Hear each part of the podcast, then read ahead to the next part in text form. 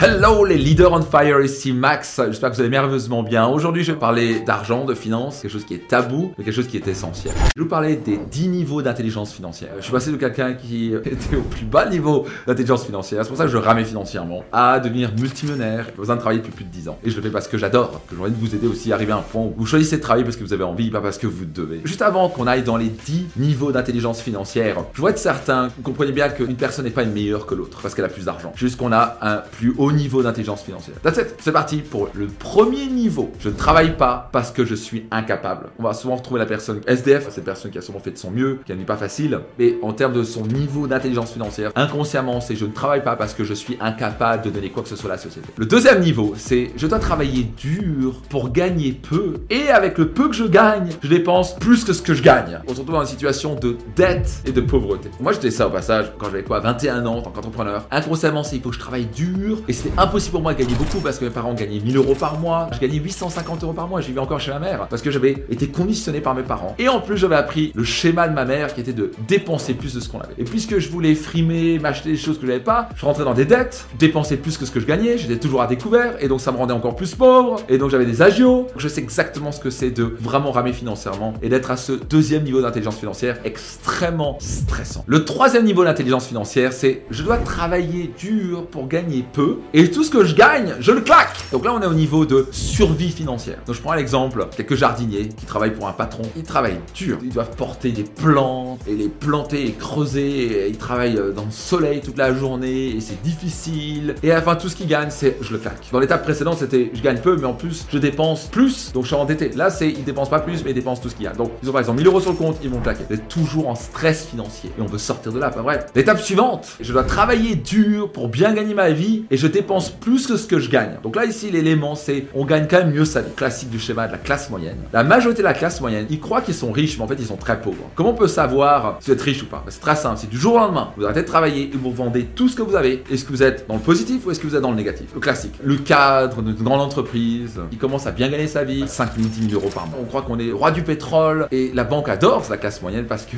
ils arrivent, ils vont acheter une maison parce qu'ils sont finançables. Tant qu'ils travaillent, ils ont l'argent, ils peuvent payer leurs dettes, mais ils n'ont pas vraiment d'investissement qui fonctionne pour eux. Les banques s'enrichissent, mais eux s'appauvrissent. Et la couleur retraite est divisée par 3 par rapport aux revenus qu'ils avaient avant. C'est vraiment la plus dangereuse des positions. Vous croyez que vous êtes riche alors qu'en fait vous êtes pauvre. Le cinquième niveau d'intelligence financière, c'est je travaille dur et je gagne bien ma vie et je dépense tout ou presque tout. Et puis la retraite, on verra. Ils mettent pas d'argent de côté, ils investissent pas et puis malheureusement ils se retrouvent à la jour de la retraite, ils gagnaient 5-6 000 euros par mois et là on leur annonce que la retraite elle va être de 1500 euros par mois. Très dangereux. Encore une fois, c'est une illusion d'être riche, mais ils le sont pas. Mais au moins ils se surendettent pas comme le niveau précédent. Le sixième niveau d'intelligence financière, c'est je travaille dur, je gagne bien et je mets de l'argent de côté. C'est le premier move de l'enrichissement. Et je mets dans le livret A au juste de côté. On commence à rentrer tout doucement dans la sécurité financière, où il y a un semblant de sécurité parce que souvent il y a l'inflation. C'est-à-dire qu'ils commencent à mettre de l'argent de côté, mais ils ne font pas travailler. Vous pensez que vous êtes en sécurité quand vous mettez de l'argent dans les mains de l'État et de la banque, mais vous n'êtes pas en sécurité. Les banques, elles peuvent faire faillite comme ça. Et l'État, ils sont juste surendettés. Il faut juste sortir d'hypnose. Vous croyez que vous êtes en sécurité, vous l'êtes pas. De l'argent. On va dire, vous avez même mis 100 000 euros pour la retraite. Le problème, c'est que 100 000 euros dans 20 ans, ça vaut 50 000 euros. Potentiellement même 30 000 euros. Et comment vous faites maintenant? Et c'est pour ça que j'ai beaucoup d'enthousiasme, une vraie passion à parler d'argent et d'intelligence financière et comment s'enrichir. Parce que ça me fait vraiment mal au cœur de voir littéralement des millions de personnes qui vont se retrouver à la retraite, vraiment dans la merde. Le septième niveau d'intelligence financière, c'est j'apprends à travailler intelligemment, pas juste travailler dur. Maintenant, on commence à capter, au lieu de travailler dur, il faut que j'investisse en moi pour apprendre des compétences et des connaissances qui me permettra, pour le même temps de travail, je gagner 2-3 fois plus. Hmm, là, on a passé une grande étape. Dans cette étape-là, on travaille moins et même on gagne plus. Et bien entendu, on met plus d'argent de côté encore. On commence à capter, ah, faut que j'arrête de travailler juste. Un exemple concret, on a un avocat qui va juste s'occuper des contrats simples et basiques, peut-être facturer 100 euros l'heure. Alors qu'un avocat fiscaliste qui est très très bon en ce qu'il fait peut facturer 500, 600 euros l'heure. Donc c'est-à-dire qu'il gagne 5 à 6 fois plus pour le même temps de travail. Il a une compétence plus recherchée sur le meilleur, que les gens sont prêts payer plus pour sa compétence. Donc là, on a passé une grande étape. Passons au niveau 8 de l'intelligence financière. J'investis beaucoup et continuellement en moi, car je sais que cela me donnera le meilleur retour sur investissement. Je gagne de plus en plus d'argent. Je crée un delta, c'est la différence entre ce que vous gagnez et vous dépensez. Si vous gagnez 10 000 euros par mois et vous dépensez 11 000 euros par mois, ça va un delta négatif de 1000 euros. Vous êtes en train de vous appauvrir. On commence à s'enrichir quand on commence à dépenser moins que ce qu'on gagne. Ça a l'air tellement simple, mais tellement de gens n'ont pas compris ça. Et on commence à investir et à créer de la rentabilité de 5 à 10%.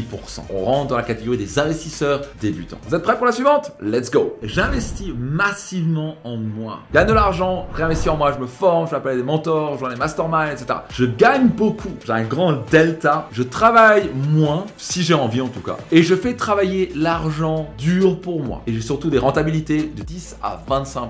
Donc là, on est vraiment dans l'accélération de richesse. Et on rentre dans la liberté financière en quelques mois et quelques années. Parce que vous êtes capable de battre l'inflation. C'est une question de connaissances et compétences. Tout le monde peut devenir millionnaire. Moi, je suis vraiment parti d'une famille où on ramait financièrement. Maintenant, je suis financièrement libre depuis plus de 10 ans. J'adore ce que je fais. J'ai jamais l'impression de travailler. Et si j'ai pas envie de travailler, je travaille pas. J'ai l'argent qui travaille dur pour moi. Ça, c'est un sentiment extraordinaire. Le dixième niveau d'intelligence financière, c'est j'investis massivement en moi et je continue à investir continuellement en moi. Je sais investir et obtenir des rentabilités de 25 jusqu'à 1000% par an. J'ai vraiment plus besoin de travailler. Je suis dans la liberté totale financière. Alors je vous parle de ça parce que maintenant je suis à la dixième étape. Il y aura peut-être un onzième ou deuxième niveau. Ce que j'ai appris, c'est le plus je sais, le moins je sais. Mais je suis passé par chacune de ces Si j'ai pu le faire, vous pouvez vous aussi y arriver. Vous avez remarqué que le pivot fondamental pour commencer à s'enrichir, c'est quand on commence à investir en soi. Et ensuite, on commence à comprendre comment investir. Donc je sais créer de l'argent. Donc je dois savoir comment faire fructifier et multiplier mon argent. Tout ce qu'on voit dans mes programmes comme Finance Max, par exemple, qui est mon séminaire phare là-dessus, les gens sortent de là avec un plan concret pour devenir millionnaire, devenir financièrement libre. Et j'ai envie de vous amener là-dessus.